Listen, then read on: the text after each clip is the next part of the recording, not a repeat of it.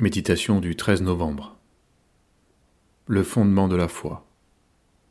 Lire Hébreu chapitre 13, versets 20 et 21. Que le Dieu de paix, qui a ramené d'entre les morts le grand berger des brebis, par le sang d'une alliance éternelle, notre Seigneur Jésus, vous rende capable de toute bonne œuvre, pour l'accomplissement de sa volonté, qu'il fasse en vous ce qui lui est agréable, par Jésus-Christ, auquel soit la gloire au siècle des siècles. Ce texte de l'Épître aux Hébreux ne nous invite pas seulement à croire pour accomplir la volonté de Dieu. Il nous révèle aussi la puissance qui rend cette obéissance possible, à savoir celle de la résurrection.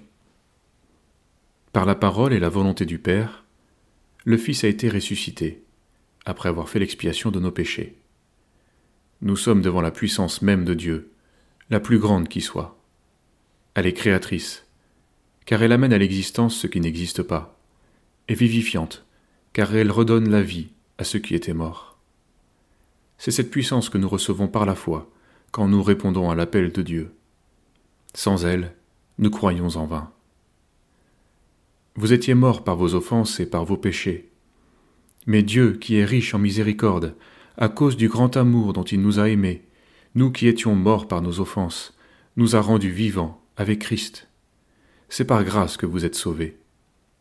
Il nous a ressuscités ensemble et nous a fait asseoir ensemble dans les lieux célestes en Jésus-Christ. Lire Éphésiens 2, versets 1 à 10. Dans notre nature propre, nous sommes perdus, marqués par la déchéance et sourds comme des morts. Mais Jésus annonce L'heure vient où les morts entendront la voix du Fils de Dieu, et ceux qui l'auront entendu vivront. Jean 5, verset 25.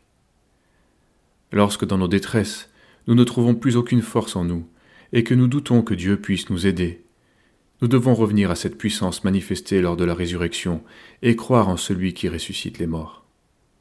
Dans l'Évangile, le lépreux vient à Jésus en suppliant Si tu le veux, tu peux me rendre pur. Il croit, malgré tout, et reçoit cette réponse merveilleuse Je le veux, sois pur.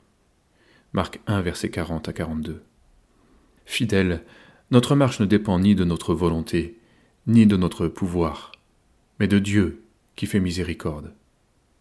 Le Seigneur ne permettra pas que nous soyons tentés au-delà de nos forces, car il nous accorde sa puissance. À lui soit la gloire dans l'Église. Jésus lui dit, Je suis la résurrection et la vie. Celui qui croit en moi vivra, même s'il meurt. Et quiconque vit et croit en moi ne mourra jamais. Jean 11, verset 25 à 26.